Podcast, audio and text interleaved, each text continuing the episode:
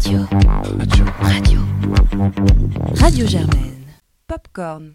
L'émission cinéma de Radio Germaine. Saison 13 Bonsoir à tous, vous écoutez Popcorn et c'est le 15e épisode de notre 13e saison. Ici Jeanne et ce soir je suis en compagnie de Paul. Soir. Charlotte, bienvenue Charlotte. Bonsoir. Juliette. Bonsoir. Arthur. Bonsoir. Et Valentine. Bonsoir. Et ce soir au programme, trois films sortis cette semaine comme d'habitude. On commence avec Nightmare Alley, le nouveau film de Guillermo del Toro, puis on parlera du documentaire de Jean-Baptiste Toré, Michael Cimino, Mirage américain, et enfin The Chef, thriller anglais de Philippe Barantini. Mais avant de nous livrer vos critiques euh, éclairées, il nous faut revenir sur une actualité malheureuse survenue cette semaine, la disparition de Gaspard Ulliel ce 19 janvier 2022. Un drame d'autant plus tragique du fait de sa soudaineté, l'acteur n'avait que 37 ans et le cinéma français perd avec lui une de ses étoiles les plus précieuses. Se distinguant par des choix de carrière forts auprès de réalisateurs et réalisatrices parmi les plus talentueux de notre époque, comme Jean-Pierre Jeunet, Gus Van Sant, Bertrand Bonello ou encore Xavier Dolan, l'acteur aux yeux perçants nous manquera pour ses interprétations sensibles et invariablement marquantes. Ici à Popcorn, nos chroniqueurs le rendent hommage ce soir en revenant sur sa filmographie et ses plus beaux rôles. Je te laisse commencer, Paul, si tu veux bien. Quel souvenir de l'acteur te rappelle à lui? Alors moi, c'est un type que je ne portais pas particulièrement dans mon cœur. C'est un peu terrible à dire pour commencer, mais c'est un acteur donc que je trouvais un peu facile. Déjà, j'aimais pas son visage. Bon, ça c'est complètement euh, bébête, mais c'est vrai, j'aimais pas son visage. Je trouvais qu'il avait une tête en croissant de lune. Mais euh, au-delà de, tout ça, c'est un type qui m'a vraiment charmé quand je l'ai vu dans le dernier film de Justine Triet, Sibylle, euh, qui est sorti il y a 2-3 ans maintenant, où justement il joue de cette image de, petit beau, de, de, de personnage complètement presque caricatural en fait, qu'il avait aussi dans les pubs qu'il avait fait pour Chanel. Et il en fait cette espèce de d'ardoise étrange, de, de sujet de fascination euh, pour le personnage de Virginie Fira que je trouve vraiment fascinant et très drôle en fait. Il a, a un jeu qui parfois est très drôle, très enlevé, qui le rend euh, à la fois extrêmement charismatique sans pour autant en devenir insupportable, ce qui est assez rare, et euh, qui lui donnait une aura, c'est vrai, très particulière. Bon, beaucoup d'entre nous aussi s'en souviennent pour La Princesse de Montpensier, où il, il jouait aussi objectivement euh, relativement bien. Et c'est un type qui a, tu l'as dit, une, carri- une carrière qui est très éclectique, très étrange, là, qui va se retrouver malheureusement, son rôle posthume est dans le Marvel Cinematic Universe, où il jouera dans la, prochaine série euh, Moon Knight. Bon, il y a meilleur comme dernier rôle, mais c'est vrai que euh, c'est un personnage bizarre, et moi je, je suis content de au moins l'avoir pu jouer, à défaut de continuer à le voir jouer. Je pense qu'un hommage, c'est aussi reconnaître euh, les étrangetés de la carrière d'un type qui a commencé quand même à se faire connaître en jouant dans Hannibal Lecter, Les Origines. C'est pas absurde de reconnaître que c'est un, parcours qui a des, hauts et des bas. Et comme il a en réalité plutôt terminé sur des hauts, au-delà de cette sombre affaire de, super-héros masqués, finalement, moi, je, je le dis, c'est un acteur français pur jus. Il a joué dans des grosses merdes comme il a joué dans des excellents films. Et dans l'ensemble, bah, c'est con qu'il soit mort sur une piste bleue, quoi. Non, mais cela dit, là où je te rejoins, c'est qu'on pourrait avoir tendance à réduire euh, justement euh, l'acteur euh, un peu à sa plastique, et au contraire, c'est quelque chose qui, dans ses rôles, a été beaucoup mis en avant, justement pour en jouer, pour le défaire, pour montrer derrière, quelque part, bah, la plastique, quelque chose de beaucoup plus sensible. Il joue souvent des rôles, souvent. En tout cas, j'ai quelques idées de rôles dans lesquels il n'est pas forcément extrêmement bavard. Dans le Saint-Laurent de Bonello, c'est presque tout dans son regard. Dans... C'est aussi le fait du rôle, hein. mais c'est un, un acteur qui arrivait à communiquer beaucoup de choses et beaucoup plus finalement que juste la beauté physique. Et je pense que c'est aussi pour ça que, que- qu'il a réussi à jouer avec euh, tant de réalisateurs différents et dans tant de registres différents, et toujours avec des, des interprétations qui, selon moi, euh, sont, sont marquantes. Je sais pas si tu voudrais rajouter quelque chose, Valentine. Bah honnêtement, euh, rajouter quelque chose, non, mais enfin, tu m'ôtes un peu les mots de la bouche. Moi, c'est ce que j'allais dire. Je trouve que c'est un acteur qui est souvent, et d'ailleurs, ça me vient à l'esprit là, mais le film, dans, dans le film de Guillaume Canet, là, le film nul qu'il avait fait. Euh, euh, complètement nombriliste, rock'n'roll, voilà, où il est avec euh, donc Marion Cotillard et en fait il se voit vieillir et il cite les- la nouvelle génération d'acteurs qui soi-disant viendraient le remplacer en gros juste parce qu'ils sont beaux quoi. Et il cite euh, entre autres Gaspard Ulliel et, euh, et je trouve ça voilà comme tu disais Jeanne réducteur parce que c'est pour moi un acteur qui au-delà d'être très beau avait vraiment un physique et vraiment un regard euh, euh, sombre et mystérieux. Non mais c'est c'est très cliché, ça rentre encore dans le cliché de dans le cliché habituel, mais je trouve qu'il avait, il avait vraiment un magnétisme euh, qu'on voit, bah, notamment moi c'est euh, juste la fin du monde qui me vient parce que c'est euh, c'est un peu un rôle, enfin qui est un peu taillé sur mesure pour lui dans, ce, dans le sens où voilà c'était un peu le à la fois le, celui qui a réussi sa vie, mais en même temps qui porte pas mal de mystères.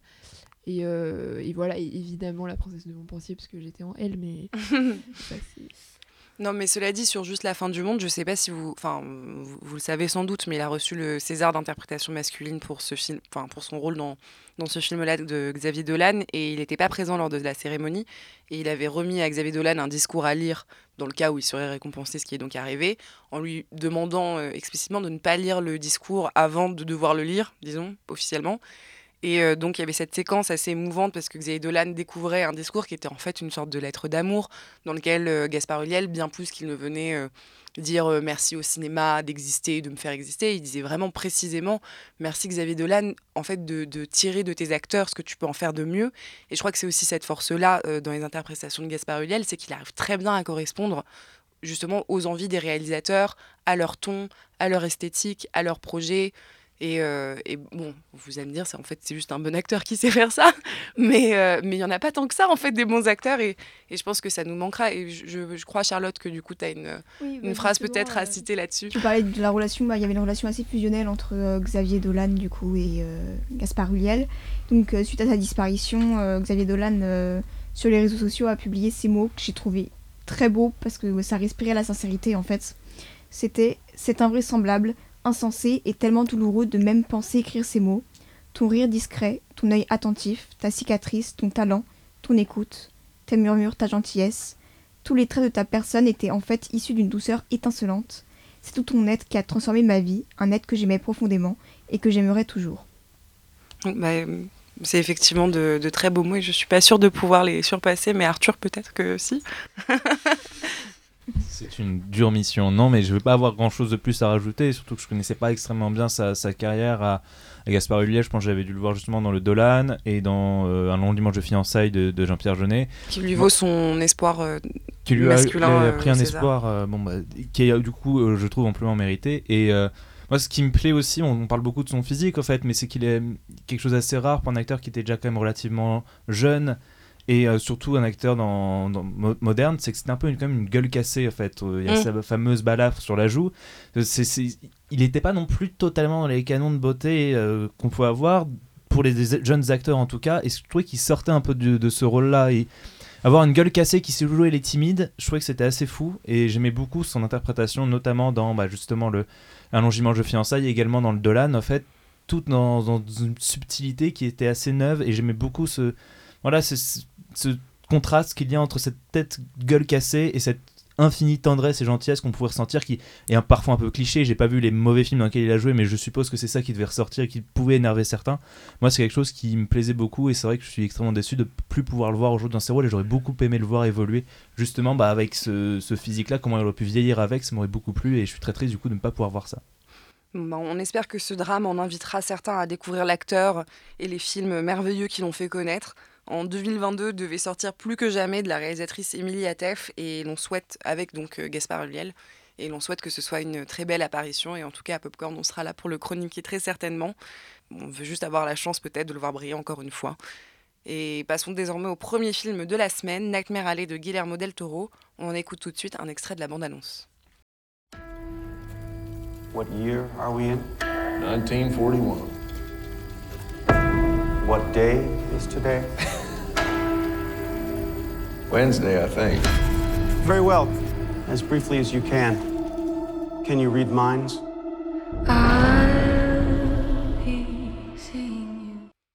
Et Arthur, c'est toi qui nous le présente.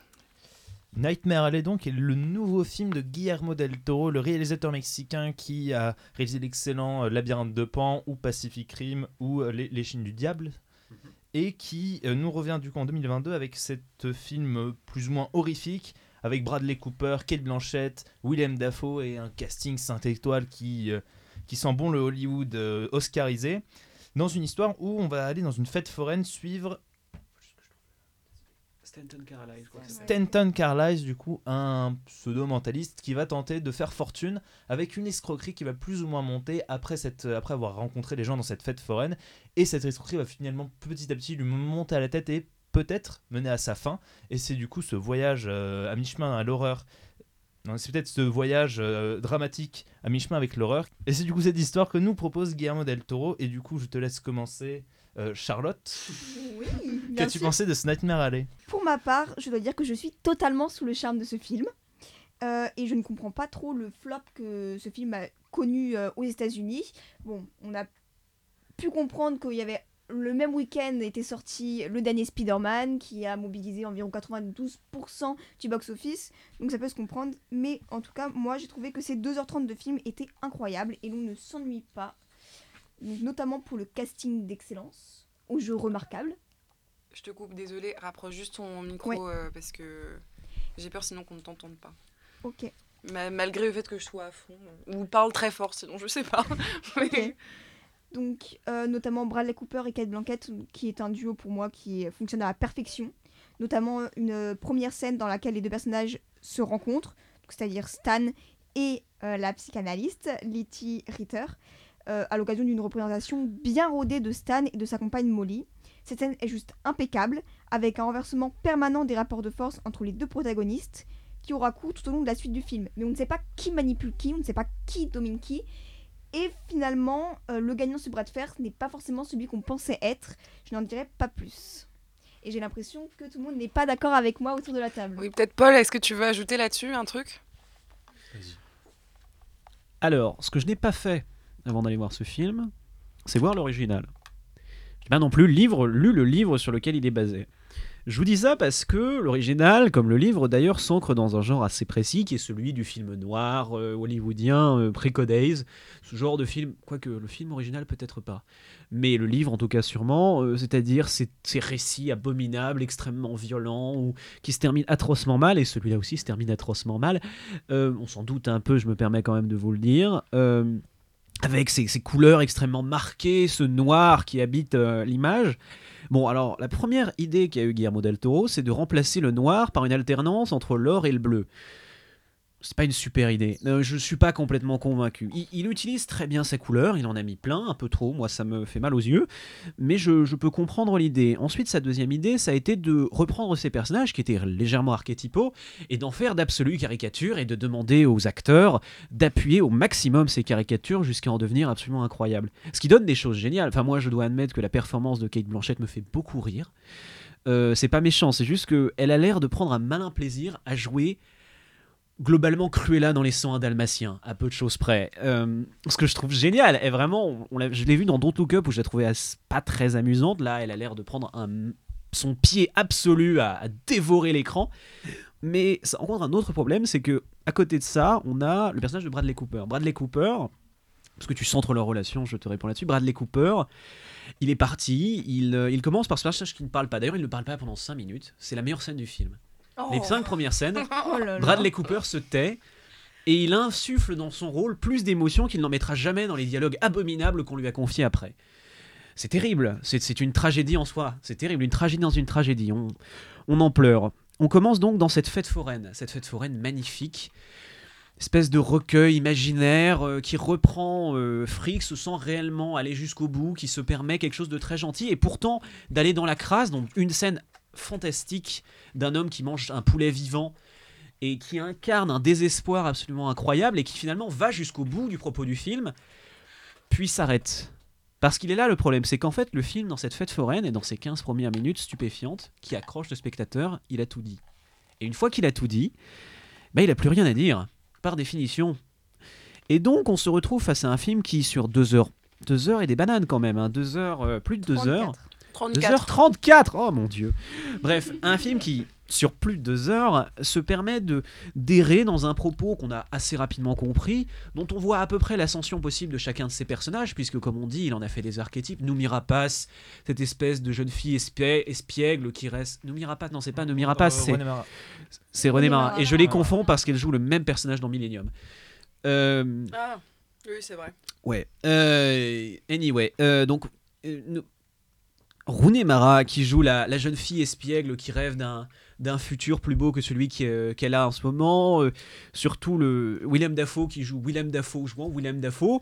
Euh, C'est pour ça qu'on l'aime. C'est pour ça qu'on l'aime. Mais tu vois, je le préférais dans Spider-Man. Il y a une chose que je retiens de Spider-Man par rapport à ce film, c'est William Dafoe. Comme quoi, Euh, et donc tout ça s'éternise un peu comme euh, mon discours depuis tout à l'heure. Tout ça s'éternise finalement pour aller à peu près nulle part, reprend ses thèmes sans jamais les développer, essaye d'impressionner par une direction rétro 60s ou alors plus ou moins anachronique dont on n'est pas sûr dont elle veut aller ou finalement dont on en a quelque chose à foutre. Une fois qu'il a quitté cette espèce de de lieu extrêmement organique, extrêmement crasseux qu'est la fête foraine, et se perd dans les méandres d'une illusion permanente dont ni ses personnages, ni le spectateur, ni surtout malheureusement le réalisateur ne semblent savoir quoi faire, pour se terminer dans un délire d'hémoglobine qui... Mais toi, qu'est-ce que t'en as pensé, euh, Valentine? Alors moi, bon, je suis pas du tout, du tout, du tout d'accord avec ce que tu viens de dire, mais c'est marrant parce qu'en regardant le film, j'ai été tellement conditionnée par Popcorn que je me disais, tiens, je suis en train d'aimer ce film en fait, et d'un autre côté, je me dis, mais les gens de Popcorn vont détester ce film. J'étais vraiment en train de me dire ça, donc déjà, merci de m'avoir gâché euh, une partie du, du visionnage, je plaisante. Euh, j'ai euh, j'ai j'ai adoré ce film, je crois que je peux le dire, alors de là à dire que je suis tombée sous son charme, euh, il y a quand même un petit pas, mais j'ai trouvé que c'était un très bon film. J'ai trouvé très intéressant sur le plan de la construction parce que il y a clairement, tu l'as dit, il y a clairement deux parties. Et euh, la première partie qui se passe dans la fête foraine, c'est une espèce de bulle euh, à la fois dans, le, dans les décors qui sont, j'ai trouvé euh, assez, euh, assez sympa, et à la fois visuellement parce que moi j'avais jamais vu d'autres films de Guillermo del Toro, j'avais vu le labyrinthe, c'est le labyrinthe de Pan, c'est ça? Euh, Il y a très très très longtemps, donc j'ai aucun souvenir. Mais il y a quelque chose qui m'a beaucoup surpris au début, c'est que la caméra n'arrêtait pas de bouger. Et en fait, on avait l'impression qu'il voulait nous faire visiter son studio, quoi, visiter son décor. À aucun moment il laissait la moindre place à notre imagination. Il y avait un champ contre champ, euh, ça bouge de partout. Enfin, c'était, il y avait, j'avais, j'avais envie de lui dire, mais écoute, euh, à un moment donné, pose-toi et choisis un plan, quoi. Montre-nous des choses et puis on imaginera, le, reste. C'était pas du tout comme ça au début et ça m'a un peu surpris. Et j'avoue que les premières minutes du film, je me suis dit, euh, c'est mal parti. Sauf qu'en fait, ce- ce- cet univers qui nous fait visiter est un univers qui moi m'a beaucoup plu, qui est p- certainement pas nouveau dans le cinéma, mais que j'ai trouvé très bien reconstitué. Euh, Il y a plein de petits spectacles qui éclatent de partout. On rencontre des personnages, euh, euh, voilà, dont le personnage de William Dafoe que moi j'ai trouvé très bien. Euh, Il y a évidemment cette scène euh, du dévorage de coq euh, qui, que j'ai trouvé très bien également, une espèce de, de crossover entre, euh, entre Elephant Man et, euh, et Gollum. Je trouve Ouais. un peu dans le truc. Et en même temps, il y a du Piggy Blinders parce que ça se passe euh, dans les. euh, non, d'ailleurs, pas du tout. Vraiment, ça se passe pas dans les années 30, puisqu'à un moment, il dit, et j'en arrive là, il quitte euh, donc cette, cette espèce de bulle, cette espèce de microcosme de la fête foraine euh, est un microcosme, et d'ailleurs, on nous le montre parce qu'il y a plusieurs plans larges où on voit que c'est- vraiment perdu au milieu de nulle part. Et en fait, on se, demande si ça matérialise pas un petit peu le cauchemar et le- et l'illusion, puisqu'à un moment donné, il la quitte. Euh, avec donc euh, sa, sa, son- sa copine. Et d'ailleurs je, je reprends sur ce que tu avais dit Paul. Que tu disais que tous les personnages étaient des caricatures mais je suis 100 pour le coup pour une fois je suis 100% d'accord avec toi. Tous les personnages sont des caricatures euh, que ce soit Kate Blanchett que ce soit euh, l'actrice j'ai oublié son nom Rooney Mara. Euh, ce sont tous des caricatures sauf Bradley Cooper. Et Oui. c'est pour ça que j'ai trouvé que c'était un personnage intéressant. Donc je reviens à ce que je disais ils quittent le film.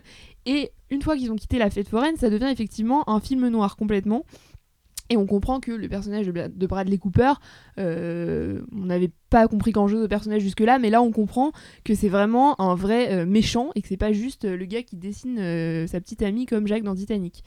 Et donc c'est là que commence le vrai film.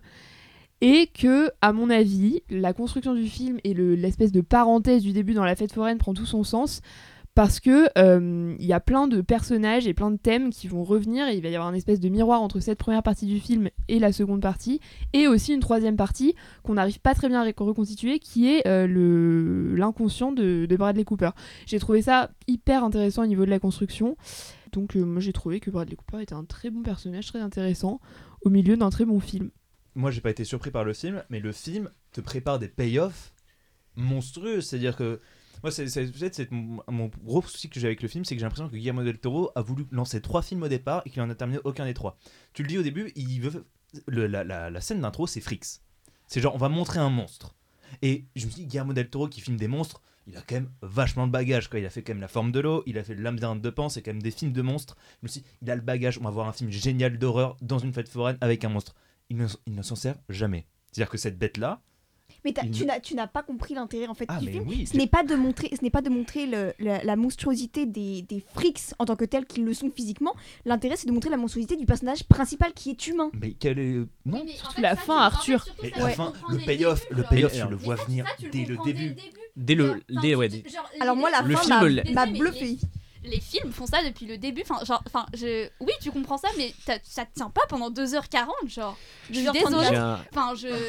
Mais, mais oui, tu comprends que le gars, il est vraiment horrible et que euh, il veut, il veut se faire de l'argent contre tout. Ouais, et tout, mais et c'est pas un peu euh, Quasimodo, l'homme qui rit, là ce que vous me racontez, c'est en gros euh, celui qui est beau est mauvais, celui qui est mauvais est beau, on n'est plus au Moyen-Âge, Mais c'est blablabla. simple, quand la métaphore visuelle est piquée d'un jeu japonais du début des années 2000, c'est qu'il y a un problème, je m'expliquerai un jour sur cette référence, c'est Oui. qu'il y a un problème. Oui, sur ce qu'on est en train de voir. Le problème du film, c'est pas tant qu'on s'attend à tout, moi j'adore les exercices de genre, on peut en parler, Pacific Rim, je, je me doute de comment ça va se finir dès les premières secondes, ça veut pas dire que je m'éclate pas quand je vois un gros robot géant dans la stratosphère qui sort une épée de son cul pour découper des, des- des chauves-souris monstrueuses. Il y a un moment où c'est une question de si je ne m'amuse pas à découvrir le film, comment je m'amuse? Est-ce que je m'amuse à voir le film? Non! Parce que les plans sont soit prévisibles, soit ni particulièrement engageants, ni particulièrement riches, et qu'il ne fait rien de ce, décor magnifique. Simplement pour, pour revenir sur ce que tu dis et après laisser des personnes poursuivre là-dessus, euh, précisément, euh, toi tu dis que le fait que ce soit des caricatures, c'est peut-être le seul aspect. Kate Blanchett qui en gros crève l'écran, même si elle est genre euh, une, caricature d'elle-même, c'est quelque chose qui a pu te sembler savoureux. Parce que parfois c'est aussi pour ça, tu, tu évoques très bien l'exercice de style, et c'est aussi ce qu'évoque Valentine quand elle dit que genre l'effet caricatural des personnages est aussi quelque chose qui peut être appréciable. Mais je veux bien du coup que tu, que tu m'expliques, Charlotte, ce que tu voulais dire là-dessus. Oui, alors moi c'est le personnage principal en fait qui est tout sauf une caricature parce que justement ce qui est hyper intéressant dans ce film c'est le paradoxe du réalisateur parce que euh, il nous présente un personnage donc Bradley Cooper qui je l'admets ne prononce pas trois phrases en 20 minutes. Mais c'est justement pour l'entourer de mystère parce que ce personnage on n'arrive pas à le sonder on n'arrive pas à le cerner d'un bout à l'autre du film jusqu'à la fin du film.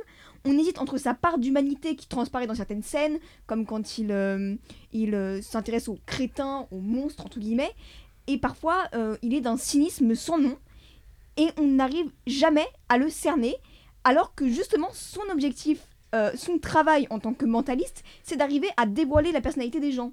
Donc c'est un paradoxe hyper intéressant, et personnellement ça m'a bluffé.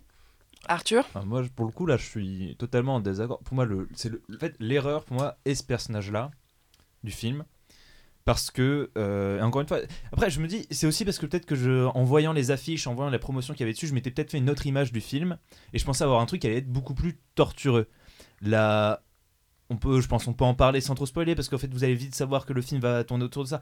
La plus ou moins folie dans laquelle le personnage de Bradley Cooper va tomber, elle ne vient pas de ses pouvoirs. Et moi, c'est là où ça m'a dérangé. Parce que le film te montre ce message-là, te montre, attention, on va aller jouer à peu près avec les frontières de, de l'humain, de ce qu'est l'humanité, à la fois en créant des monstres, à la fois en allant essayer de faire renaître les morts. On va perdre pied plus ou moins à la réalité. Et c'est la promesse du film, en fait. Les premières 30 minutes, c'est on est dans cette fête foraine, justement, tu, on, je sais plus qui c'est qui disait que c'était une bulle dans laquelle on pouvait, c'est toi qui le disais, une bulle dans laquelle on pouvait voilà, s'émanciper un peu de la réalité. Et quand on en sortait, on revenait vraiment au terreau. Et je me suis dit, ça va être génial en fait. C'est-à-dire qu'on va avoir des personnages qui vont flirter un peu avec l'irréel. On va finir par se perdre, perdre les notions de réalité.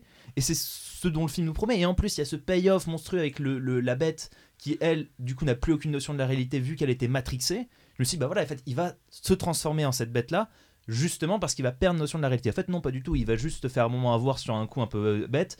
Le payoff, il va arriver en, en 3 minutes, tout va s'effondrer et ça va être à peine préparé avant et ça va se jouer sur une phrase qui va mal être dite. Et je me dis, c'est pas possible en fait. Il n'y a, pas de construction de personnage, c'est-à-dire que le revirement qui va arriver à la toute, euh, dans les 20 dernières minutes du film, il est même pas préparé et il n'a aucun lien avec les deux heures qu'on s'est tapé avant en fait. Et c'est juste une erreur bête qu'il va faire qui va lui entraîner dans sa chute. Et je trouve ça extrêmement dommage parce qu'on aurait vraiment pu avoir un film sur quelqu'un qui perd notion de la réalité. Et en fait, non, c'est quelqu'un qui a totalement conscience de ce qui est réel, de ce qui n'est pas. Le mot de la fin pour Juliette.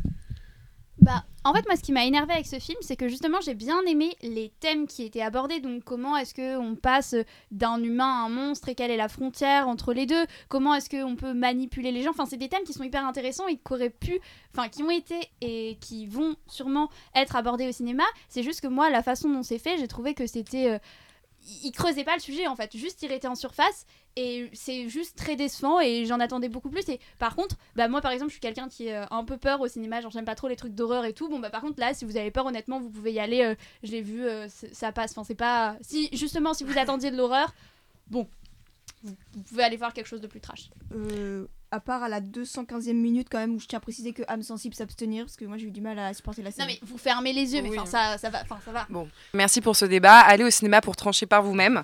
Et on passe désormais au deuxième film de cette semaine, Michael Cimino, Mirage américain de Jean-Baptiste Torre, dont on écoute un extrait de la bande-annonce. If I say his name, it is Chimino, correct? Chimino. Chimino. Okay.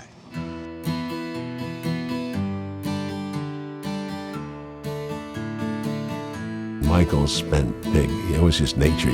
If he needed 600 extras, he'd ask for 1,200. What matters? Juliette, c'est toi qui nous le présente. Oui, alors du coup, euh, Michael Cimino, Mirage américain, est un documentaire réalisé par euh, Jean-Baptiste Autoré, parlant de, euh, du coup, euh, Michael Cimino, un réalisateur qui a notamment fait euh, Voyage au bout de l'enfer ou euh, encore Les portes du paradis. Et en fait, euh, ce réalisateur est euh, mort, donc c'est en fait un documentaire sur quelqu'un qui est mort à travers à la fois euh, des gens qui ont participé au euh, tournage, mais un peu extérieur au cinéma, qui juste habitaient dans le village dans lequel un de ses films a été tourné, et aussi à travers des paysages qu'il aimait bien parce qu'il a beaucoup tourné dans les États-Unis, il est très ancré, donc c'est aussi un peu comme un, road trip. Puis aussi, des, on a un peu des admirateurs de Michael Cimino, voilà, et je sais pas si. Pour juste euh, le rappeler pour nos auditeurs qui ne le savent peut-être pas, euh, même parmi les plus cinéphiles d'entre vous, Jean-Baptiste Toré a écrit euh, pléthore de livres, c'est un critique, un historien aussi du cinéma et en particulier du cinéma américain. Il a des livres que je ne peux que vous recommander tant ils sont riches, en particulier sur le nouvel Hollywood et le cinéma américain des années 70. Euh, de fait, il avait déjà réalisé un documentaire sur un réalisateur qui était un film qui parlait de Dario Argento, mais qui, qui était sous la forme plutôt d'interview. Là, dans ce que tu dis, donc c'est plutôt une forme d'hommage euh, assez, euh, assez, enfin compris au sens large avec ceux qui l'ont côtoyé et aussi euh, ses inspirations à lui. Comment se passe le passage de l'écrit à l'écran? Valentine, t'en as pensé quoi? Euh, bof, bof. non, alors moi j'ai beaucoup, beaucoup, beaucoup, beaucoup, beaucoup aimé le début du documentaire. J'ai trouvé que même visuellement c'était c'était vraiment bien quoi. C'était, je sais pas si vous avez vous souvenez la scène du- de l'échelle qui tombe sur le côté, euh, magnifique, franchement magnifique. Euh, et puis c'était une très très bonne idée de réutiliser la musique de, alors je sais pas si je dois dire euh, Voyage au bout de l'enfer ou The Deer Hunter.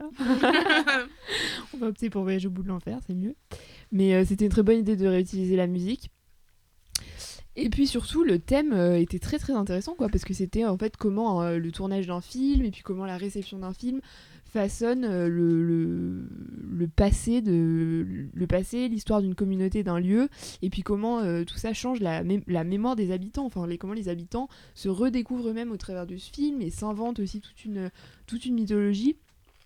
Euh, et puis il y avait aussi la question de savoir à quel point, après la désindustrialisation, etc., toute cette partie de, toute cette partie, de l'Amérique, donc en l'occurrence c'est la, la ville s'appelle Mingo, Mingo Station, je crois.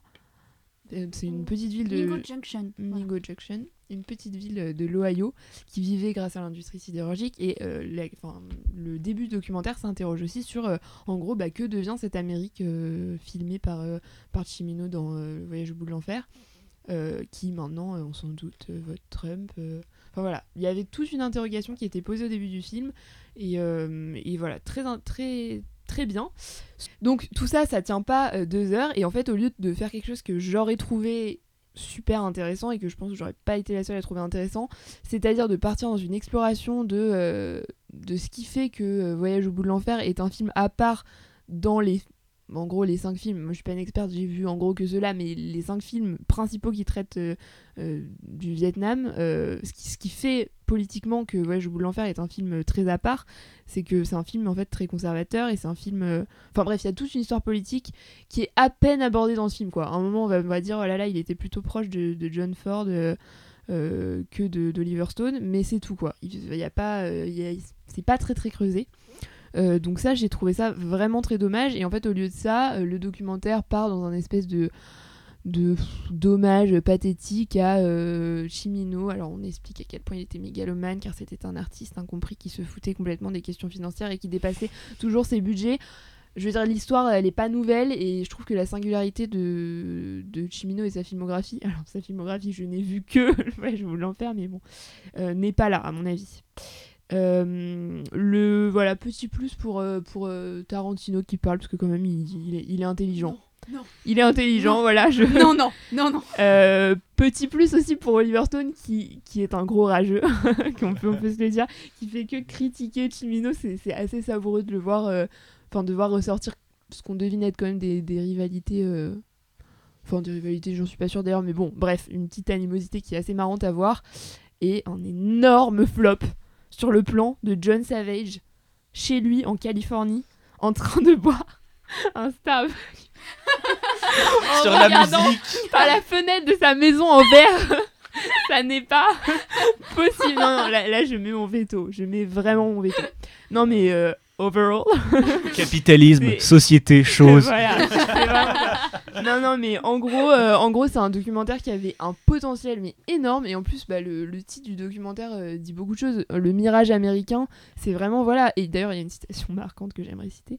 Euh, à un moment dans le film, il dit, enfin, on cite Chimino qui dit que le cinéma s'est in- inventé. du coup, j'ai mal le citer, mais c'est fabriquer en gros une nostalgie d'un passé qui n'a jamais, qui n'a jamais existé. Et c'est ça en fait. C'est inventer une Amérique qui n'a pas vraiment existé, mais quand on interroge les gens qui étaient vraiment dans les années 70 dans cette Amérique-là sur, sur, ce, sur ce passage de l'histoire, en fait, ils se réfèrent au film pour parler de leur propre passé. Et c'est ça qui est intéressant, qui n'a pas été traité. Et au lieu de ça, on a euh, des choses moins intéressantes. Et, euh, et voilà, autre citation qui il y a beaucoup de citations qui m'ont marqué dans ce documentaire. Dernière citation après premier je me tais, c'est John Ford qui disait que euh, les seuls objets euh, dignes d'intérêt pour une caméra étaient un couple qui danse, un cheval au galop et une belle montagne. Et je trouve ça résume très bien un certain nombre de choses. Bon, est-ce que donc euh, dans ceux qui l'ont vu ici, Arthur, peut-être il y a des choses à ajouter? Voilà, tu as fait un résumé assez complet en fait de, de- de ce qu'on a pu penser de ce film-là, qui a globalement 1h20 en trop en fait. C'est-à-dire que quand on- tu te dis ah ça va, ça va être enfin la fin, je sens que le film se dirige vers une fin et qu'en fait non, le film reprend, c'est déjà pas bon signe. Et en plus quand ce moment-là il arrive 50 minutes avant la vraie fin, c'est que c'est vraiment vraiment pas bon signe. En fait c'est un, film qui euh, pendant 40 minutes, tu l'as dit, est super intéressant car il parle de l'impact qu'a le passage d'un film sur une ville et sur une communauté. Et ça permet de créer des ponts, je trouve, super intéressants entre bah, la manière dont on vit réellement les choses et la manière dont elles sont retranscrites sur l'écran, notamment vu de point de vue de quelqu'un, bah, euh, le Michael qui ne vivait pas du tout dans cette ville-là, même si Voyage au bout de l'enfer est plutôt autobiographique ou du moins a des liens avec sa propre vie. C'était quelque chose que je trouvais super intéressant. Et, euh, et cependant, le film va se perdre pendant 1h20 à voir Quentin Tarantino qui dit que dans les années 80 il y a eu que 5 films et que tout le reste c'était de la merde à voir euh, Oliver Stone qui, oui, en effet, règle ses comptes pendant le film au calme. Bah oui, que ça à faire, visiblement. Ça. Et je trouve ça ultra décent. Surtout que Michael Cimino, c'est du coup, on en parle vraiment peu. Et même à un moment, le film veut même, dit qu'il ne veut pas en parler. Michael Cimino, c'est quand même un des représentants de la nouvelle vague. Même si Cimino voulait pas se ranger, dedans. Euh, pardon, la nouvelle vague, le, nouveau Hollywood. C'est plus ou moins la nouvelle vague américaine qui était arrivé après les justement les, gros films de studio euh, qui s'étaient scratchés dans les années 60 est arrivé avec des hum, réalisateurs qui avaient les pleins pouvoirs pour faire les films qu'ils souhaitaient et c'était du coup très libre et ça a permis de relancer plus ou moins l'industrie hollywoodienne qui s'était totalement plantée dans les, années 60. C'est une histoire du cinéma qui est super riche parce qu'elle a vu éclore beaucoup de réalisateurs qui se sont totalement effondrés dans les années suivantes et c'est l'histoire en fait de Michael Cimino. C'est vraiment ça le, cœur du drame de Cimino, c'est qu'il fait un énorme film qui a un énorme succès où il a eu les cartes blanches totales qui va être euh, Voyage au bout de l'enfer et ensuite il va faire un second film Les Portes du Paradis qui va avoir 40 millions de budget, ça va être un- un énorme film qui a coûté très cher, qui va totalement se planter. Alors là, le, documentaire en parle, mais on va absolument pas aborder les conséquences en fait. Alors que c'est quelque chose de majeur, il va représenter à lui seul l'explosion totale d'une nouvelle Hollywood, et c'est ultra triste de pas en parler en fait. Et le, le, le film va pas du tout traiter ça. C'est-à-dire qu'il va dire, les portes du paradis ça a coûté super cher et tout, mais parce que Michael Cimino, il y avait un gros melon, et on va partir sur Michael Cimino, alors qu'en fait on s'en fout. C'est-à-dire qu'on parle pas de son style, on parle pas tellement de ses obsessions, hormis pendant la première heure on va juste parler de ah, il y avait quand même un gros melon et puis Oliver Stone il peut pas le blairer et tout ça. Et du coup c'est de- non mais vraiment j'ai du mal à en parler de ce film parce que pendant une heure on s'est dit mais on s'en fiche au fait. C'est-à-dire qu'on on- réellement on s'en fiche et on veut voir l'implication justement que bah, a eu cet échec là en fait. À la fois peut-être sur la carrière de Chimino on en parle un petit peu mais également bah, sur tout le reste de l'industrie hollywoodienne qui a été énormément marquée. On aurait pu parler du, de l'importance voilà du par exemple de la guerre du Vietnam dans le cinéma américain qui du coup bah, a été porté justement par le nouvel Hollywood qui a permis de, de- de l'amorcer en fait ce, ce thème là et je trouve ça ultra dommage qu'on a 40 minutes très intéressantes, vraiment touchantes, qui m'ont vraiment passionné. En plus, Voyage au bout de l'enfer est un film que je trouve extrêmement intéressant, vraiment brillant, et c'était super de pouvoir retrouver cette, euh, bah, ce, lien qu'il y a pu avoir entre les gens et Voyage au bout de l'enfer. Et après, on se passe 1h20 où il se passe plus rien. Et du coup, euh, Juliette, je te laisse peut-être terminer. euh. Ah oui, alors moi, il faut savoir que je suis quand même allée voir ce film en n'ayant jamais vu de film de Michael Cimino. Et, Ça, c'est euh, une vraie chroniqueuse à popcorn. Voilà, exactement, je prends des risques. Euh, et alors, bah, je, je- je suis d'accord avec absolument tout ce que vous allez dire. Moi, en fait, ces 40 premières minutes, je les ai trouvées absolument formidables alors que j'ai pas vu le film parce que ça nous montre une Amérique rurale. un- une petite ville qui a été animée en fait dans les années 70 et qui depuis est totalement en perdition et moi c'est quelque chose qui me qui me touche en fait parce que bah, ça arrive aussi en France et, juste de voir euh, comment le cinéma, ça peut... Enfin, en fait, je trouve que c'est un film qui parle vraiment, surtout dans ces 40 premières minutes, euh, de façon intelligente du cinéma et de comment est-ce que ça touche pas seulement les gens qui en font partie, mais les gens qui n'en font pas partie et comment ça crée de la magie, même pas seulement quand on regarde le film, mais quand on y participe et que ça, ça crée de l'événement et que... Voilà, c'est- cette petite ville, elle trouve son sens dans ce film-là même. Et, euh, et juste voir ces gens dont on n'aurait jamais entendu parler, sinon je l'ai trouvé hyper émouvant. Enfin, je veux dire, il y a quand même une scène où t'as un petit vieux qui chante Can't Take My Eyes Off You en karaoké tout seul. Et genre, moi, ça m'a juste donné envie de pleurer tellement j'ai trouvé ça mimi. Et juste voir ces personnes, en fait, qui se, qui se souviennent de leur ville à travers ça, et ben je trouve qu'en fait, c'est quelque chose qu'on qu'on n'évoque pas au cinéma. Ce que le cinéma fait aux gens qui n'y font pas forcément partie, et comment ça peut quand même rendre les vies plus belles. Et alors, ça, moi, je- vraiment, ça m'a ça m'a pris. ce- ce- j'ai trouvé ça vraiment très émouvant en ayant vraiment pas du tout vu le film.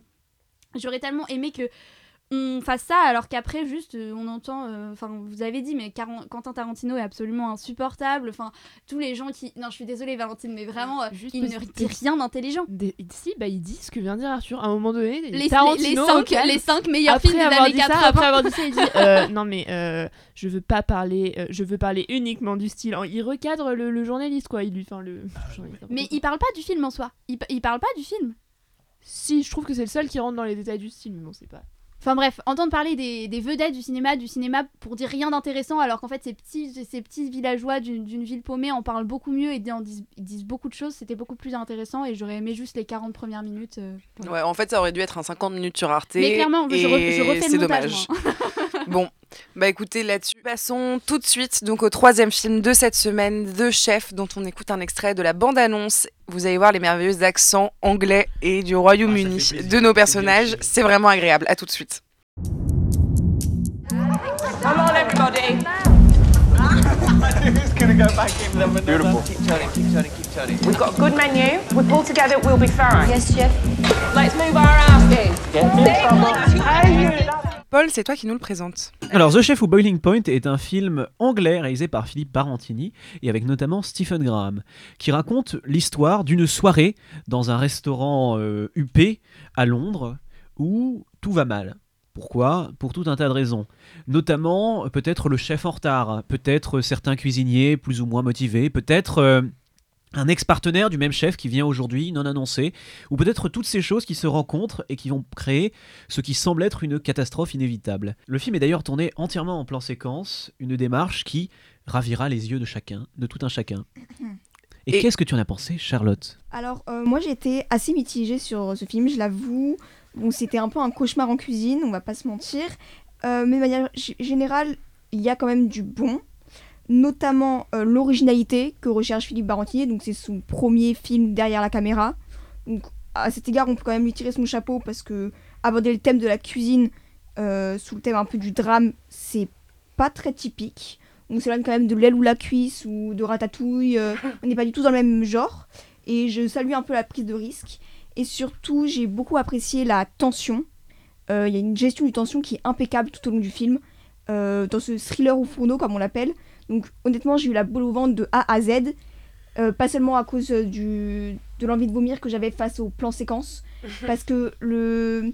certes, on peut dire que le choix euh, de la caméra à l'épaule peut être intéressant. Ça aurait pu être payant si ça n'avait pas été abusif. Et parce que de A à Z, 1h34 de caméra à l'épaule, faut s'accrocher, on les sent passer. Et euh, l'envie de vomir à la fin du film se fait fort sentir. Donc là-dessus, je suis un peu, je suis un peu dubitative. Et surtout, ce qui m'a le plus gêné avec ce film, c'est euh, la bonne intention que cela respire. On est dans la volonté de dénoncer, mais un peu caricatural. On passe de stéréotype en stéréotype, euh, notamment dans les clients qui sont là. Donc on passe notamment euh, du père de famille blanc qui se révèle extrêmement raciste, aux, aux- jeunes influenceurs Instagram, Instagrammeurs qui, en fait, n'ont rien compris au principe dans lequel ils sont. Ils sont dans un restaurant gastronomique, ils demandent des steaks frites. J'ai trouvé que, certes, euh, Philippe Barottini cherchait à dénoncer, mais qu'il allait un peu trop loin. Il ajoutait du drame au drame, et c'était vraiment, euh, à la fin, too much. C'était justement l'indigestion dans un restaurant gastronomique, c'est un peu problématique. Bah, je suis pas, euh, enfin, je suis d'accord avec un certain nombre de choses que tu dis, mais bizarrement, euh, ce que tu dénonces comme des défauts, je les verrais peut-être comme des qualités.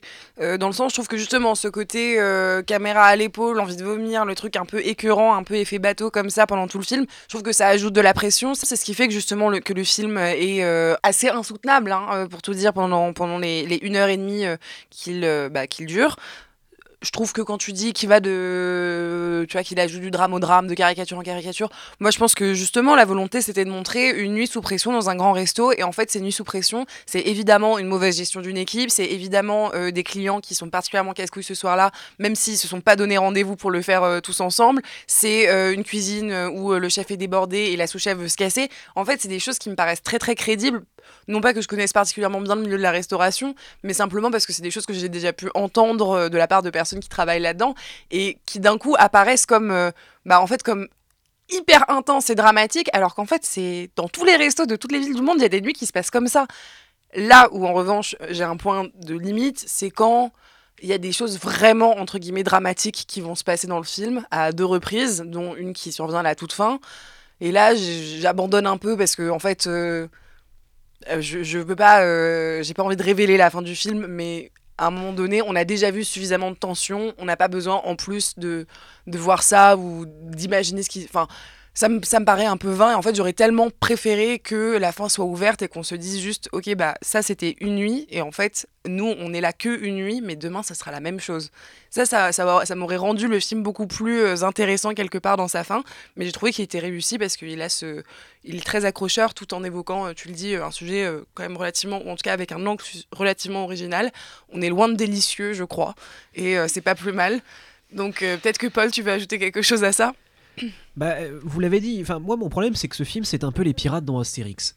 C'est-à-dire que c'est un film euh, qui a un sujet vraiment pas facile, qui le maîtrise extrêmement bien, qui, tu l'as dit, utilise toutes ces petites frustrations du quotidien et les fait entrer en résonance avec euh, son effet de manche qui moi m'irrite la plupart du temps mais qui là est vraiment maîtrisé, pour créer un espèce de réseau de personnages qui pour la plupart sont franchement tous relativement bien interprétés dans une tension permanente et objectivement on est hyper nerveux pendant 45 minutes. On ne- n'arrive pas à tenir, tout stress, tout est possible, personne n'y arrive, le chef il arrive bourré, euh, les gens sont pas là, les clients sont tous odieux et, le, et en même temps ils sont tous assez prévisibles, c'est-à-dire que c'est des gens qu'on peut imaginer effectivement dans un restaurant et ça je trouve ça magnifique. Il y a des vrais, vrais très beaux moments de gens dont on arrive à croire sincèrement qu'ils aiment tous ce qu'ils font. Et ça je trouve que c'est assez rare, c'est que c'est vraiment un film où on voit des gens absolument passionnés par ce qu'ils font, qui aiment chaque seconde de ce qu'ils font, dans une situation de stress intense. Et certes, c'est violent, mais à chaque seconde, il y a toujours cet amour pour la cuisine qui transparaît, même au sein de la violence, qui rend encore plus, comment dire, crédible le film et qui rend encore plus tendu les scènes où on sent qu'à tout moment, ce- cela peut leur être arraché. Notamment, il y a une scène magnifique dans un toilette qui, euh, sans montrer grand-chose, est finalement d'une délicatesse assez stupéfiante. C'est d'autant plus énervant que de voir les Anglais qui sont infoutus de cuisiner un steak pour leur vie faire un meilleur film de bouffe que les Français, tu as dit, qui cette année ont produit peut-être, l'année dernière, ont produit peut-être l'un des pires films de l'histoire de la comédie française. Donc, il y a encore ça. Mais tu l'as, vous l'avez dit aussi, c'est ça le problème, c'est que c'est un film qui n'a aucune confiance en son sujet et qui, quand il n'arrive, quand il a l'impression qu'il ne tient plus son truc, s'aborde sa propre tension et se lance dans un espèce de mélodrame incompréhensible dans le dernier acte qui gravite vers des espèces d'histoires de passé délirant, d'anciens partenaires et d'arnaques à 200 000 livres qui rendent le film risible. Ouais, et qui éclate un peu en plein vol. Qui éclate absolument en plein vol, qui désamorce toute tension parce que je n'arrive plus à y croire, je n'arrive plus à croire aux enjeux qui tenaient ces personnages, alors même que le film commence sur un sujet extrêmement grave. Il y a quand même une scène sur un type qui révèle d'une façon ou d'une autre euh, s'être scarifié par, par, euh, par peur, par stress. Et c'est quelque chose qui est traité avec une tendresse et avec une justement qui en prenant son temps, en acceptant la violence de cette scène et la façon dont ces personnages y réagissent dans le temps qui leur est imparti et le temps qui est aussi donné par le film et par la tension permanente créée par le plan séquence. Et ça c'est beau. Et c'est une scène qui est magnifique et quand tu la contrastes avec le bordel infâme qu'est le dernier acte, et sans vous le révéler, c'est à peu près comme si le personnage principal nous révélait en l'espace de 5 minutes que sa mère a le cancer, que son père s'est suicidé après s'être endetté auprès. En plus, à ce moment-là, il va devoir se faire castrer à l'acide pour sauver la moitié du Royaume-Uni. Donc on est à peu près à ce niveau-là de grand n'importe quoi. Pour terminer, qui fait que le cafarnaum ambiant tait le silence strident qui habitait la plupart du film. Parce que le film n'a quasi aucune musique, les gens parlent assez peu, ce qui nous rend extrêmement attentifs aux plupart des bruitages et qui nous donne envie surtout de suivre les histoires qu'on ne suit pas. Parce que comme il suit 15 ou 20 personnages qui agissent à la fois, dès qu'on quitte une perspective, on en retrouve une autre et on entend, ne serait-ce que dans le fond, un petit déclic, une petite chose qui nous confirme, qui nous rassure de l'état du personnage qu'on vient de suivre. Et ça, c'est exceptionnel. L'idée qu'un pot ou un autre, d'entendre vaguement une porte se fermer dans un fond de salle, me rassure, ça, c'est un grand moment de cinéma. Et c'est con de voir euh, le film s'auto-saborder de la sorte. Oui, bah, je suis bien d'accord. Charlotte, tu veux reprendre Oui, là-dessus? Je voulais juste euh, finir. euh, bah, effectivement, je trouve que vous avez raison. Le sujet est parfaitement maîtrisé. euh, parce qu'en en fait, il faut savoir que le réalisateur a passé déjà 12 ans en commis de cuisine. Ah, Donc, bah ceci il explique cela. en restauration. Donc pour le coup, il y a un avantage à Sim, c'est vraiment qu'il maîtrise son sujet, il sait de quoi il parle. Donc voilà, c'était juste. Non, voulais et je pense que euh, son expérience, et je, je reviens un tout petit peu sur ce que tu disais, euh, Paul, et je vais, je vais dans ton sens. Euh, en fait, la cuisine, de ce qu'on en voit, de ce qu'on en dit dans les gens qui y travaillent, c'est un métier de chien. C'est des horaires qui sont pas possibles au, euh, service de personnes qui généralement sont ingrates ou n'y comprennent rien. C'est des choses. euh, et en fait, c'est des personnes qui ont une telle passion et qui sont tellement dedans qu'ils le feront, euh, même si euh, ils sont mal payés, même si. En fait, voilà, je trouve que souvent dans les films qui abordent la cuisine, on a un peu ce truc de, on va filmer des très belles assiettes et des très bons plats. Là, on voit quasiment pas la nourriture parce qu'en fait, on s'en fout. La question, c'est pas, c'est la question, c'est pas la nourriture. La question, c'est le métier de cuisinier et le métier de restaurateur. Et de ce point de vue-là, je trouvais que c'était un angle qui était hyper intéressant et rien que pour ça, je vous le, je vous le conseillerais euh, avec plaisir. Et on passe tout de suite au coup de cœur et coup de gueule de nos chroniqueurs et on commence avec Valentine. Alors moi j'ai un coup de cœur et un coup de gueule. Euh, je vais commencer par le coup de gueule. C'est le c'est Spencer de Pablo Larraine qui est sorti lundi, il me semble, en France sur Amazon Prime et que j'ai euh, regardé et que j'ai détesté. À ce point? Ah oui, ah oui. Alors là, franchement, il y a rien à récupérer. C'est un film, c'est un espèce de diaporama. En fait, j'avais été hyper hypée par euh, les photos que j'avais vues sur, euh, enfin, euh, qu'on voyait de partout. euh, on voyait que c'était, un- enfin, j'avais l'impression que c'était un film avec une super photo. Pablo Larraín, moi j'avais vu Jackie que j'avais plutôt aimé, donc je m'étais dit ça va être super. Non, c'est vraiment un film qui n'apporte, enfin, qui nous sert une espèce de soupe sur Diana maltraitée par sa famille, en gros, mais qui est quand même un peu folle. Notamment, on voit, on, on nous le fait comprendre avec des séquences extrêmement gênantes où elle a des visions d'Anne Boleyn. Enfin bref. Je- Oula je vous spoil pas, mais c'est gênant. Et sachant que Anne Boleyn est évidemment une, une actrice déguisée en Anne Boleyn, mais façon euh, série Tudor, quoi. Enfin, vraiment, euh, a- vous, vous n'avez pas envie de voir ça. Alors, certes, euh, il y a des plans qui sont très beaux, les costumes sont particulièrement travaillés et particulièrement nombreux, c'est-à-dire qu'on a un, quasiment euh, une tenue, un plan. Donc euh, si vous aimez la mode, euh, bah c'est bien, mais bon, allez voir un défilé quoi. Vraiment, euh, non mais vraiment, vraiment pas bon. Honnêtement, la Pablo, euh, pas bon. Donc je vais maintenant passer à mon coup de cœur. Un film, alors je suis désolée, j'ai pas le nom du réalisateur, j'aurais dû le chercher à l'instant, je ne l'ai pas fait, qui s'appelle Mes frères et moi, et qui est sorti il y a... Oh, il, est, euh, il est très bien, je te cherche. Johan euh, de quelque chose, mais je veux pas écorcher son nom de famille. Euh, c'est un film qui parle donc euh, d'un petit garçon qui vit dans des quartiers difficiles dans le sud de la France. À 7. À 7, voilà. Euh, donc euh, ambiance un peu à la euh, à la euh, au début du, enfin d'ailleurs pendant tout le film. Euh, c'est un film que qui m'a particulièrement touché. j'ai trouvé très bien réussi sur tous les plans, hyper émouvant. euh, tombant un peu dans les clichés mais pas trop et voilà et tout ça bercé par euh, la Traviata de Verdi euh, tout au long du film donc euh, avec un super casting en plus euh, un peu drôle enfin bref tout ce qu'on aime je vous conseille d'aller voir ça Et est-ce que, est que Juliette, tu peux nous dire le nom du réalisateur? C'est Johan Manka. Ok, bah merci beaucoup euh, Valentine. Est-ce que d'autres personnes ici, peut-être Arthur, ont, ont des coups de cœur ou coups de gueule?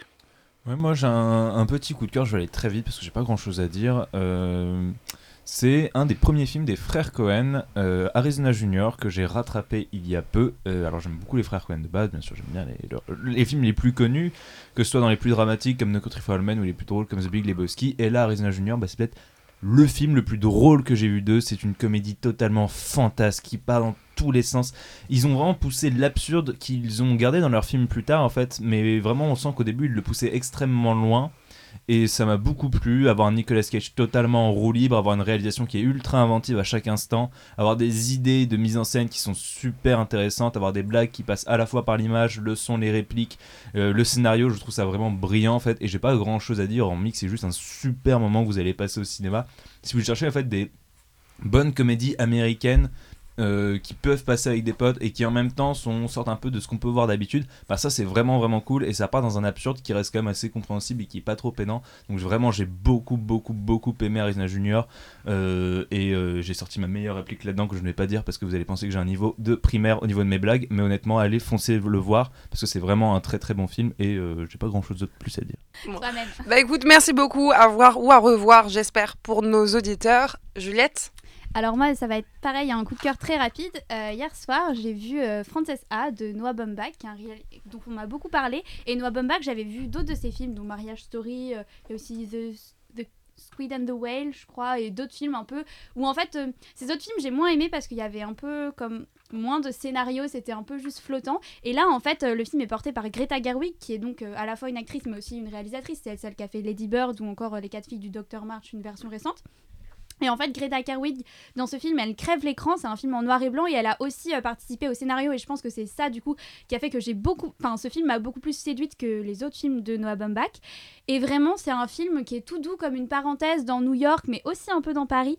euh, où en fait on suit du coup le personnage de, Gre- de Greta Gerwig euh, qui est une danseuse qui se cherche un peu, qui a 27 ans dans la vie et on voit bien que le temps avance et qu'elle, elle, elle arrive pas trop à faire ce qu'elle veut. Et en fait, c'est, très doux. On part avec elle, on est vraiment pris, av- pris avec ce personnage. On comprend totalement ce qu'elle est en train de vivre, de sa solitude, de un peu un échec. Et en même temps elle essaie de se relever et elle essaie de voir euh, le beau dans un peu toutes les choses. Et c'est vraiment juste euh, un film qui est tout doux je trouve euh, qui est pas prétentieux du tout alors que Noah Baumbach peut l'être un peu.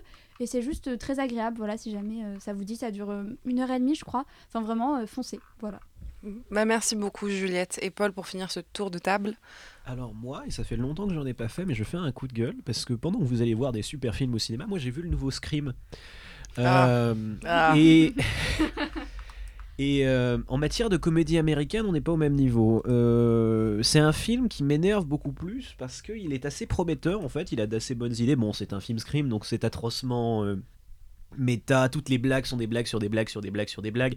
Ça commence par un personnage qui reprend la scène iconique de Scream au téléphone en expliquant qu'elle préfère euh, les films d'horreur de A24 et, euh, et The Witch. Et est-ce que vous avez vu The Babadook? Ça commence à ce niveau-là et ça ne fait que s'enfoncer. Il y a un assez long discours sur Star Wars 8 au milieu du film euh, et sur la façon dont les, fans ont reçu Star Wars 8. D'ailleurs, les fans, c'est un peu le, sujet de ce film parce que le, finalement, le plot twist final, je me permets de vous le spoiler, j'en ai rien à foutre, c'est nul. Euh, le plot J'espère que twist- plus personne n'écoute l'émission à ce stade. Je pense que là de toute façon ils sont tous Pas partis hein. voilà. Le plot twist de Scream 5, c'est que les méchants, c'est des fans qui n'ont pas aimé Star Wars 8. Enfin, Scream 8, enfin, Hein? on va reprendre. Le... Alors, il faut comprendre que dans Scream, qui est un film extrêmement pétard, dans Scream 3, Scream 3 se passe sur le plateau du tournage de Stab, qui est une adaptation à l'intérieur de l'univers de Scream des événements de Scream 1. Donc, dans Scream 5, nous sommes à, Scream, à Stab 8, qui serait donc la- le remake de euh, Stab 1. Donc, c'est un remake d'une adaptation du pro- des événements du premier film. Vous me suivez encore? Moi Anyway. oui ça va. Stab 8 à l'intérieur de Scream est un film extrêmement décevant parce qu'il est réalisé par Ryan Johnson, que vous connaissez peut-être parce que c'est le réalisateur couteau tiré. Reprenons. Donc, des fans pas très contents de ce qu'il a fait à Scream, et par définition à Star Wars, parce que c'est ça la blague, décident de re-tuer des gens à l'intérieur du vrai, de l'univers de Scream, le vrai, pour qu'on réadapte ces meurtres en film pour faire un autre Stab 8 qui serait un vrai film. Donc ça, c'est la blague de Scream. Si vous la trouvez drôle, moi aussi, je l'ai trouvé plutôt drôle. Le problème étant que le film passe encore plus de temps. Le film passe encore plus de temps que moi à l'expliquer.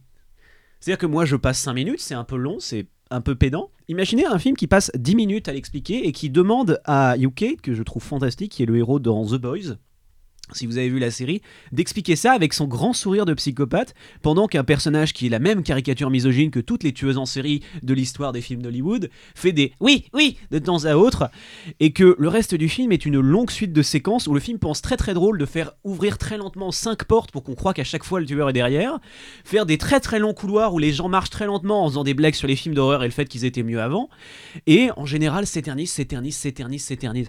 D'ailleurs, mention spéciale pour une longue discussion de 5 minutes sur ce que c'est qu'un requel. Je sais pas si vous voyez ce que c'est qu'un requel. C'est un reboot sequel. Voilà, voilà. Maintenant vous savez ça. Merci Scream. J'espère que toutes les personnes impliquées dans ce film et ce qu'il a pu produire iront pourrir en enfer surtout, à avait- côté d'Abdelatif Keshish. Oh, oh, oh, oh, c'est vraiment gratuit ça Bon, soit dit en passant, est-ce que il n'y avait pas déjà une parodie de Scream qui était genre Scary Movie? Mais Scream, oui, c'est déjà une parodie en fait. Le Scream original est déjà une parodie de film d'horreur. Oui, oui. Qui le sait En fait, en fait oui, c'est vrai, c'est vrai, Scary Movie était une parodie de parodie. et à un moment, tu parles de Star Wars, j'ai pas compris d'où ça sortait. et, Ryan Johnson, il sort d'où au fait? Non, mais, Mais parce que Ryan Johnson est mentionné à l'intérieur du film comme ayant réalisé Stab 8. Ah, d'accord. Parce que Star Wars 8, c'est celui qui l'a réalisé. Oui. Ah Ok, donc Stab, c'est comme Star Wars. Non, Stab, c'est comme Scream. Ok, d'accord. Non, j'avais pas compris pourquoi Star Wars. Oui, moi je. Alors, c'est. c'est- Parce qu'en gros, Ryan Johnson a réalisé. Si, il a Star aussi Wars fait une version de 8, Scream. En fait, ce qui est drôle, c'est que le Star- film, Ryan il a Johnson a aussi réalisé fait une version de Scream pour Netflix il y a deux ans. Quoi? Oui. C'est Que personne n'a ce vu. que tu racontes C'est là, non mais ça vous l'air un peu méta Euh, C'est pire encore. Le Paul, film est tu es un complotiste. Inception. Genre, alors c'est un film vraiment. On en est sorti. On en est sorti avec avec. On était avec un ami. On en est sorti et on a passé 15 minutes à essayer de débattre de ce qui était vrai, fiction, débat, invention, reprise. Parce qu'il y a un moment où au début du film, les gens discutent de les- des gens, enfin des acteurs dans Stab. Donc vous savez, si vous avez bien suivi le film qui est en fait Scream mais à l'intérieur de Scream, et ils citent les vrais acteurs du film, du film original Scream. Ça marche pas Mais non Si, si vous avez réussi à, à- à écouter euh, tout ce qu'a dit Paul et à le comprendre, écrivez-nous. Et sinon, on revient la semaine prochaine avec d'autres films et d'autres coups de cœur et coups de gueule, j'espère. Euh, on vous souhaite une bonne soirée. Au revoir. Au revoir.